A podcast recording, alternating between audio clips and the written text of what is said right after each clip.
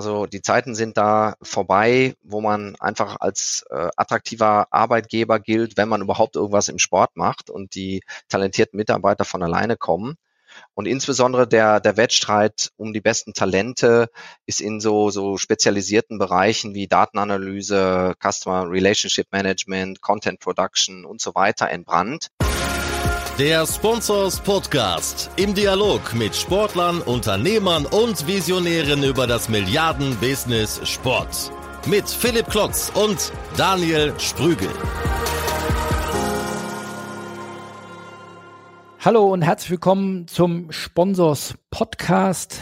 Heute ist wieder Sport Business News Time und ich habe mir wieder jemanden eingeladen in den Podcast, der mit mir einen Blick auf die vierte Spoak-Studie wirft. Das ist nämlich äh, Professor Dr. Sascha Schmidt. Aber bevor wir zu ihm kommen, habe ich noch drei kurze News mitgebracht, die mich in dieser Sport-Business-Woche sehr bewegt haben und äh, die ich sehr spannend fand. Äh, das zum ersten eine ja, sehr erfreuliche Meldung aus Augsburg. Äh, die WWK-Versicherung und der FC Augsburg haben ihren Vertrag äh, über zehn Jahre verlängert, ein Zehn-Jahres-Vertrag für insgesamt 50 Millionen Euro. Hier handelt es sich einerseits um ein Trikotsponsoring und zum anderen um das Naming Right und es ist ein drittes großes Paket äh, hinzugekommen und das ist ein Internat, das gebaut werden soll, das von der WWK Versicherung, die in München sitzt, äh, gänzlich äh, von den Kosten übernommen wird. Hier wird nochmal von sieben, acht Millionen Euro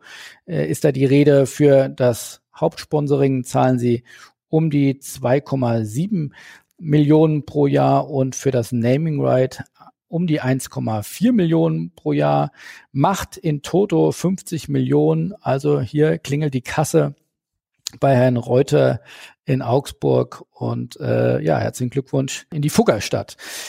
Dann zweite News. Ähm, wir sind ja alle ein bisschen im Handballfieber und äh, auch hier kurzer Blick in die Zahlen. Ähm, die TV-Quoten ja, lassen hier Schönes äh, vermelden und zwar ähm, wurde jetzt ja gerade die Vorrunde abgeschlossen. Während jetzt der Podcast läuft, sind wir schon mitten in der Hauptrunde der Handball-WM, die hoffentlich dann genauso erfolgreich verläuft äh, wie die Vorrunde für die deutsche Handballnationalmannschaft. Aber zumindest mal von den Einschaltquoten äh, ist ja ein absolutes Ausrufezeichen schon gesetzt worden. Wir befinden uns hier bei knapp 10 Millionen Einschaltquoten äh, bei ARD und ZDF. Äh, das sind Quoten, die normalerweise äh, nur der Fußball, das liebste Kind der Deutschen, ähm, erzielt. Insofern auch hier ein großer WM-Hype, eine Sonderkonjunktur. Da freuen wir uns, dass äh, der Handball mal auch hier auf Augenhöhe mit dem Fußball ist, denn wir beklagen uns oft ja, dass wir hier eine Monokultur im deutschen Sport und im deutschen Sportbusiness haben. Das vielleicht auch mal schon mal als Aufhänger, um den Ball äh, zu Sascha zu spielen, der jetzt auch schon in der Leitung ist aus Düsseldorf. Äh, hallo Sascha, bist du denn auch ein Handballfan? Hast du denn auch zu den 8,5 Millionen bei den letzten Länderspielen beigetragen? Ja, hallo Philipp. Äh, ja, selbstverständlich habe ich dazu beigetragen. Ich bin der typische Event-Fan im Handball. Also immer dann, wenn es um Olympiade oder Weltmeisterschaften äh, geht, dann bin ich ganz vorne mit dabei, fieber damit. Äh, muss aber auch sagen, wenn dann das Event zu Ende ist, dann, dann flacht das Interesse äh, deutlich ab, was ja offensichtlich für, für viele äh, Deutsche soweit gilt. Und ich bin mal gespannt, ob man den Hype um die Handballnationalmannschaft, der jetzt gerade entsteht, dann auch nachher in einen etwas ähm, ja, stärkeren Trend äh, umwandeln kann, der, sich, der dann auch anhält. Ja, da sind wir auch gespannt. Ich glaube, da hofft auch die HBL doch sehr drauf. Ähm, aber jetzt schauen wir erstmal, wie die Handball-WM sich weiterentwickelt. Wir hatten ja bei der letzten Handball-WM in Deutschland, äh, die ja sehr erfolgreich geendet ist mit dem Weltmeistertitel 2007, gab es ja am Ende Einschaltquoten im Finale von deutlich über 20 Millionen. Mal schauen, ob wir uns wieder in diese Richtung bewegen. Aber ähm, ja, eine sehr erfreuliche Entwicklung und äh, die oft beklagte Monotonie, die wir doch im deutschen Sport haben, wird hier doch sehr schön aufgebrochen und äh, ja, am Freitag ist es soweit. Hamburg äh, meldet sich dann auch als Handball, neue Handball-Hauptstadt nach Berlin und Köln. Und da werden wir dann hoffentlich im Halbfinale spielen. Bevor wir jetzt aber auf unsere Studie eingehen, die wir ja äh, er, erhoben haben und auf die wir euch jetzt gleich exklusiv vorstellen wollen. Meine dritte News noch, äh, The Zone zeigt erstmals Werbung. Äh, bisher war ähm, dieser Streamingdienst ja werbungsfrei. Äh, für kleines Geld wurden hier sehr viele tolle Rechte von der NBA bis zur Bundesliga gezeigt. Äh, doch langsam müssen sie jetzt auch Geld verdienen und äh, haben jetzt angefangen, auch Werbung zu zeigen. Hier sind wir sehr gespannt, wie es weitergeht. Aber wie gesagt, wollen jetzt schnell den Blick von den News auf äh, noch tiefergründige Informationen im Sportbusiness äh, wenden. Und zwar, Sascha, wir haben wieder zusammen als Initiatoren der SPOAG eine Studie erhoben, die wir einmal im Jahr zu aktuellen Themen im Sportbusiness erheben. Und äh, erzähl doch mal unseren Zuhörern, ähm, zu was, zu welchem Themenkomplex haben wir uns denn, haben, hast du denn und du und dein Team denn in diesem Jahr geforscht? Ja, wir haben zwei große Themenkomplexe.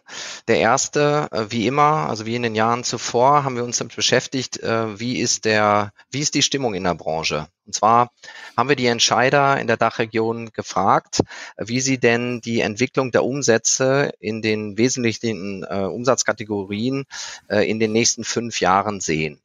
Und das ist ganz interessant, was da, was da rausgekommen ist. Ähm, nämlich zunächst einmal grundsätzlich ähm, wird noch eine positive Entwicklung der Umsätze erwartet. Das allerdings nicht in, in allen Bereichen. Also Medienumsätze werden nach wie vor, gerade natürlich im digitalen Bereich, ähm, gesehen und, und weiter gepusht. Sponsoring wird auch als erfolgsversprechend eingeschätzt. Allerdings die, die Wachstumsaussichten im Tagesgeschäft und hier so rund um Ticketing und äh, Hospitality werden weniger positiv als in der Vergangenheit bewertet, was insgesamt dazu führt, dass wir zwar eine positive Gesamtentwicklung haben, aber eine insgesamt sinkende Wachstumsdynamik aus Sicht der Entscheider ähm, zu erwarten haben. Hat das was auch damit zu tun, dass sich die Gesamtkonjunktur abkühlt oder ist das jetzt ein Thema, was eher nur den Sport betrifft? Ja, also wenn man jetzt auf die äh, Umsatzkategorien schaut, wie Ticketing und Hospitality, dort gibt es sicher gesellschaftliche Strömungen, die dazu beitragen, die nicht unbedingt von der Konjunktur abhängen. Das eine Hospitality, da sind sicherlich auch Grenzen erreicht, ja, also wohin man auch physisch überhaupt noch wachsen kann. Ja, die meisten äh, Bereiche sind ja äh, weitgehend gebucht. Und beim äh, Ticketing sehen wir dann auch schon ähm, teilweise rückläufige Tendenzen, äh, was auch, denke ich mal, äh, ja, man gesellschaftlich begründen kann, nicht zwingend ähm, mit, mit der Konjunktur in Deutschland. Da hatte ja dein Forschungskollege Dominik Schreier ja auch eine ganz spannende Studie Anfang des Jahres oder Ende letzten Jahres rausgebracht, hatten wir ja auch drüber geschrieben oder er hatte bei uns einen Gastbeitrag äh, geschrieben über die No-Show-Raten und eben, ja, wie du ja sagst, die gesellschaftliche Entwicklung, dass man nicht mehr einfach ins Fußballstadion geht oder dass diese Attraktivität nicht mehr so hoch ist, dass es eine Selbstverständlichkeit ist und dass sich die Fußballclubs vielleicht doch noch mehr anstrengen müssen, äh, ihre Fans in die Stadion zu ziehen oder dass es wirklich ein Mehrwert ist, ins Stadion zu gehen und es eben nicht auf äh, den Medien oder der, der Vielfalt der Medien von Social Media bis hin eben zu The Zone oder Sky eben dann zu konsumieren. Das wird sicherlich eine ganz spannende Entwicklung der nächsten mhm, Jahre. Absolut. An dem Punkt vielleicht auch nochmal erwähnt, ich fand das äh, sehr spannend, als wir im ersten Jahr mit der Spork in äh, in Harvard waren, in, in, in Boston an der Harvard Business School und damals äh, die Boston Celtics äh, besucht haben. Und damals haben die schon gesagt, ja, es gibt bei den jungen Menschen ein völlig neues Medienkonsumverhalten. Und äh, äh, die größte Challenge wird es sein, in der Zukunft, dass wir die überhaupt noch ins Stadion bekommen. Also auch hier war ja zu beobachten, da sind uns die Amerikaner wieder ein paar Jahre voraus. Also das Thema wird uns sicherlich auch beschäftigen und hat sich dann auch in unserer Studie auch schon angedeutet. Genau. Großes Thema war ja auch War for Talent. Wie kann sich das Sportbusiness gegenüber anderen Branchen behaupten, wenn wir gerade sagen, äh, wir müssen uns hier weiterentwickeln, wir müssen neuen gesellschaftlichen Strömungen Rechnung tragen. Wie schaffen wir das? Haben wir dafür das richtige Personal? Ja, also das war der, der zweite Themenschwerpunkt. Äh, wie du sagtest, War of Talent. Äh, auch die Sportindustrie ist dem ja mittlerweile ausgesetzt, dass man um die besten Talente kämpfen muss. Also die Zeiten sind da vorbei, wo man einfach als äh, attraktiver Arbeitgeber gilt, wenn man überhaupt irgendwas im Sport macht und die talentierten Mitarbeiter von alleine kommen. Und insbesondere der, der Wettstreit um die besten Talente ist in so, so spezialisierten Bereichen wie Datenanalyse, Customer Relationship Management, Content Production und so weiter entbrannt wo es ja auch digitale Schwergewichte gibt, wie The Zone, Facebook, Amazon, die auch sehr attraktive Arbeitgeber sind und mit denen man sich dann im Wettkampf um die Talente befindet und nicht mehr nur mit dem äh, ähm, Verein, mit dem anderen Sportverein äh, in der Nähe. Jetzt war ja ein Aspekt, den wir auch bei der Studie ja sehr stark unter die Lupe genommen haben, könnte es eine Chance sein, auch mit ehemaligen Spitzensportlern hier zusammenzuarbeiten? Ist das eine Chance, um diesen, diesen War for Talent auch ein Stück weit, ich weiß nicht, zu gewinnen, ist ja ein ehrbares oder ein großes Ziel, aber zumindest da eben auch ja, auf konkurrenzfähig zu sein zu eben diesen großen und sehr attraktiven Arbeitgebern, die du auch genannt hast, von, von Facebook bis andere große Digitalunternehmen oder auch äh, Beratungshäuser. Ja, absolut. Und da muss man auch sagen, dass die Sportindustrie da in der Vergangenheit auch einen recht guten Job gemacht hat, ähm, was ja auch naheliegend ist, dass man ehemalige Spitzenathleten auch nach ihrer aktiven Karriere, ihrer aktiven Sportkarriere, dann in den Geschäftsbetrieb äh, mit einbindet und dass sie da in der in der Tat äh, auch Dinge mitbringen, die sagen wir der der Normalo ähm, nicht unbedingt mitbringt. Und das war auch Anlass für uns zu schauen, äh, was ist es denn, was den ähm, Spitzensportler unterscheidet äh, von, sag ich mal, der, der normalen Fach- und Führungskraft in Deutschland. Und deswegen ähm, haben wir untersucht, äh, welche berufsrelevanten Persönlichkeitseigenschaften sind denn das, die da den Unterschied machen. Und es war ganz interessant, was rauskam, nämlich dass insbesondere Engagement und Disziplin bei den Spitzensportlern stärker ausgeprägt ist als bei äh, Fach- und Führungskräften, also im, im Durchschnitt. Und dass das ja Eigenschaften sind, die ich so auch nicht im Job erlerne, sondern die ich einfach mitbringe. Ja, es sind Persönlichkeitseigenschaften. Und ähm, das sind welche, äh, wo man also Spitzensportler äh, oder, oder Gründe Spitzensportler auch, auch einzustellen. Und äh, das haben Sportunternehmen in der Vergangenheit gemacht. Aber auch hier gilt es jetzt, das äh, systematisch weiterzuentwickeln und auch genau zu schauen, hey, welche äh, Talente brauche ich denn an welcher Stelle? Ähm, weil Spitzensportler ist ja nicht gleich Spitzensportler. Und zweitens, wie ähm, bilde ich denn diese Leute aus und weiter, damit sie auch meinen spezifischen Anforderungen im Job gerecht werden?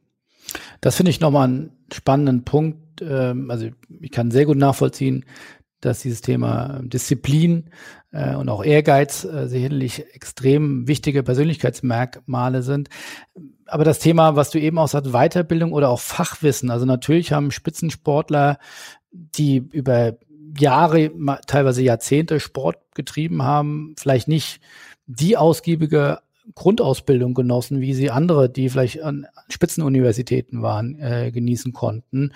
Kann das nachgeholt werden? Ist das nicht mehr so wichtig? Also sind die Persönlichkeitsmerkmale mittlerweile wichtiger als, sag ich mal, die Hardware, als, als, als das Wissen? Also die Persönlichkeitseigenschaft, das ist eigentlich die Hardware, die jemand mitbringt. Weil äh, wenn jemand nicht ähm, jetzt Engagement und Disziplin, das sozusagen in seiner Persönlichkeit verankert ist, ist es sehr, sehr schwierig, das nachher äh, jemand noch mitzugeben. Während du ähm, andere Fähigkeiten doch relativ gut erlernen kannst. Aber das, das meinte ich ja. Ähm, jetzt einfach, sagen wir, den Rohdiamant Spitzensportler oder ehemaliger Spitzensportler einzustellen, das ist nur der erste Teil der, der Sache. Der zweite Teil ist, wie kann ich den on the job möglichst schnell fit bekommen, dass der auch, äh, sagen wir, inhaltlich stark genug ist, um einen Beitrag zu leisten. Also da, da gibt's noch einiges zu tun.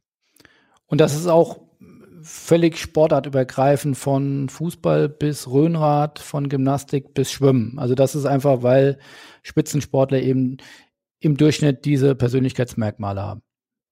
Das war sportartenübergreifend, also quer über alle Sportarten hinweg. Wenn ich jetzt allerdings für ein bestimmtes Jobprofil schaue, dann ist das auch noch zu, äh, ja, sagen wir zu grob. Da kann ich nicht sagen, ein Spitzensportler löst mir äh, jedes Talentproblem, was ich im Unternehmen habe, weil es macht natürlich schon einen Unterschied, ob jemand in einer Einzelsportart oder in Mannschaftssport sozialisiert wurde. Äh, und deswegen brauche ich ähm, auch eine ähm, von Seiten der, der Sportorganisation muss ich genau wissen, für was stelle ich jemanden ein und welches Persönlichkeitsprofil ist dann geeignet. Und äh, ja, da muss man dann tiefer in die Materie gehen. Aber zumindest ähm, helfen die Ergebnisse der Studie auch, schon mal zu verorten, Bereiche, in denen ich Spitzensportler äh, besonders gut einsetzen kann und andere, wo es eher weniger der Fall ist.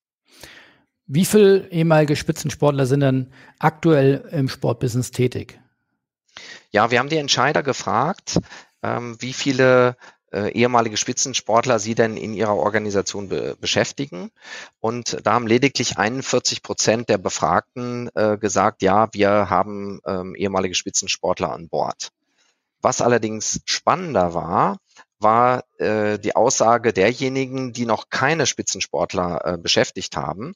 Da haben nämlich 84 Prozent der befragten Entscheider angegeben, äh, dass sie sehr begrüßen würden, ähm, ehemalige Spitzenathleten in ihrem Kollegenkreis zu begrüßen. Das heißt, äh, das wird gewünscht. Äh, also Spitzensportler ist ja auch irgendwo ein rares Gut. Wo finde ich die denn? Also muss ich dann zur Sporthilfe gehen oder die stehen ja jetzt nicht an jeder Ecke rum. Gibt es auch da Handlungsempfehlungen, wie man da vorgehen sollte? Ja, also da geht's äh, vor allen Dingen darum, sich, man sagt das schon so, als, als Arbeitgebermarke zu positionieren. Äh, weil natürlich gibt es äh, diese Spitzensportler, ähm, aber viele haben für sich auch noch nicht entdeckt, dass sie ein Profil haben, was in der Wirtschaft gefragt ist. Also im Grunde genommen haben wir das auf beiden Seiten. Und für Sportorganisationen ist da ratsam, sich auch über das, das Employer Branding Gedanken zu machen und zu sagen, wie kann ich mich als Arbeitgeber öffentlichkeitswirksam ähm, darstellen, dass auch Spitzenathleten daran denken, sich bei uns zu bewerben. Weil das ist äh, nämlich häufig dann auch der Trugschluss, dass viele ähm, Spitzensportler an sich gar nicht für sich selber auf dem Schirm haben, dass sie Persönlichkeitseigenschaften mitbringen, die auch in der Wirtschaft gefragt sind, sondern vielmehr denken, na ja, ich habe ja ganz wenig Berufserfahrung nur und ähm, welchen Beitrag leiste ich denn da? Also ich glaube, da muss man auf beiden Seiten ein bisschen Aufklärungsarbeit noch leisten. Und für Unternehmen sehe ich da aber auch eine Chance, sich entsprechend zu positionieren. Ich hatte ja auch vor einigen Wochen, Monaten mit Markus Deibler ein Podcast-Interview, ein sehr spannender, junger und erfolgreicher Sportler äh, oder mittlerweile Unternehmer, der ja lange Jahre geschwommen ist, sehr erfolgreich, teilweise auch Weltrekorde und, und Medaillen für Deutschland gewonnen hat und der jetzt mittlerweile äh, mit Louis Cellas ein, ein sehr erfolgreiches Eis, ja, ich kann schon sagen, glaube ich, bald Imperium oder wenn man es ein bisschen äh, niedlicher formulieren wir vielleicht noch, noch ein Startup, aber bald ein Imperium. Er war ja auch in der Höhle der Löwen. Also wenn man sich den früher eng an sich gebunden hätte, hätte man sicherlich einen guten Mitarbeiter gehabt. Jetzt äh, arbeitet er auf eigene Rechnung, das sei ihm auch gegönnt, aber das ist vielleicht ein gutes Beispiel, was dort für Rohdiamanten schlummern. Mhm. Gleichzeitig ähm, hatten wir ja auch schon angesprochen, das Thema Fort- und Weiterbildung ist ja auch irgendwo Teil mittlerweile des Employer Brandings. Wie sehen da eure Studienergebnisse aus? Wird das ausreichend gemacht im Sportbusiness? Wir haben jetzt mal gefragt, wie, wie hoch die durchschnittliche Fortbildungsdauer pro Jahr pro Mitarbeiter im, im Sportbusiness äh, aussieht. Und da kamen wir insgesamt auf einen durchschnittlichen Wert von ähm, gut 17 Stunden ähm, pro Mitarbeiter. Wenn man das jetzt mit anderen Branchen ähm, vergleicht, liegt da ein Mittelwert bei etwa 22 Stunden. Das heißt also, hier haben wir ähm, noch deutlich äh, Luft nach oben. Also das heißt, äh welche Schlussfolgerung ziehst du da? Ist das einfach noch nicht angekommen oder glaubst du, die Bundesliga oder die anderen Sportarten, ist ja nicht nur die Bundesliga, ähm, sind da zu ja, selbst fokussiert, also beschäftigen sich eher dann mit sich selbst ähm, oder fehlt da einfach so Reiz, wenn wir machen das ja auch mit der Spork, wissen ja auch, ist äh, kein Selbstläufer, da die Rohdiamanten zu finden. Wie, wie schätzt du es ein? Wie wird sich da der Markt entwickeln? Ja, ich glaube, dass äh, da glaube ich an den Wettbewerb und da kommen wir wieder zurück zum zum War for Talent, Kampf um die besten Talente. Und je kompetitiver das wird, umso mehr müssen sich dann auch Sportorganisationen ähm, anstrengen, äh, weil die besten Köpfe kommen dann auch nur, wenn ich ein entsprechendes Fort- und Weiterbildungsprogramm auch anbieten kann und das nicht zufällig erfolgt, sondern ich wirklich auch einem Kandidaten eine Perspektive da aufmalen kann. Und ich denke, dass in anderen Branchen diese Wettbewerbsintensität um Talente einfach früher ähm, eingetreten ist und dass sie deshalb da auch noch ein Stück ähm, voraus sind. Ja, und jetzt die Erkenntnis ja auch, dass man immer mehr Spezialisten braucht. Also früher hat es den Sportökonom aus Bayreuth, den Spöko, äh, der war ja omnipräsent im Sportbusiness und mittlerweile brauche ich ja vom Online-Marketer über den CRM-Spezialisten äh, bis hin zu traditionellen, stark vertretenen ja, Berufsbildern wie, wie Vertrieblern oder natürlich auch äh, Sportdirektoren. Also das, das Feld der der Jobs ist natürlich deutlich breiter geworden. Ja, absolut. Und das ist sicherlich auch ein, eine Folge der, der digitalen Transformation, in der wir uns befinden, dass dort ähm, viel spezifischere äh, Fähigkeiten gefragt sind und dort teilweise auch ganz neue Jobprofile entstanden sind. Ja, wenn ich jetzt beispielsweise an einen Data Scientist ähm, denke, den es ja vor, vor zehn Jahren nirgendwo gegeben hat, der aber heute eigentlich zum Standardrepertoire äh, gehört äh, im digitalen Bereich. Spannend. Da werden wir die Entwicklung sicherlich weiter beobachten. Das soll es, glaube ich, zu dem Zeitpunkt mal gewesen sein. Man kann sich die gesamte Studie, ich hoffe nicht ganz viele, konnten ein bisschen Appetit machen und, es werden sich ganz viele dafür interessieren. Wir werden den Link in die Show Notes packen. Wir werden die Studie auch bei der, beim Spobis vorstellen und äh, über unsere Medien publizieren. Also jeder, der möchte, kann sich die Studie runterladen mit den Ergebnissen, die wir jetzt eben schon mal angefügt haben, vom Stimmungsindex über äh, das Thema, wie bilde ich meine Mitarbeiter bestmöglich weiter im, im War for Talents und wie kann ich Employer Branding äh, machen und eben hier die spannenden Köpfe und, und Mitarbeiter mit den richtigen Persönlichkeitseigenschaften für mich finden. Also vielen Dank, Sascha, schon mal dafür die ersten Einblicke. Äh, ich würde sagen, äh, wir sehen uns spätestens beim Spobis und äh, dann wird sicherlich der Server glühen und die Studien werden sicherlich reihenweise runtergeladen. Ich glaube, beim letzten Jahr hatten wir knapp 1000 Downloads der Studie, also da ist eine große Nachfrage im Markt, ähm, hier den, ja, den Blick über den Tellerrand zu werfen. Ja, hoffen wir, dass wir die Tausender-Marke dieses Jahr deutlich überschreiten und ich freue mich drauf und äh, stehe natürlich auch für sämtliche Fragen und äh, Gespräche auch äh, während des Spobis zur Verfügung. Super.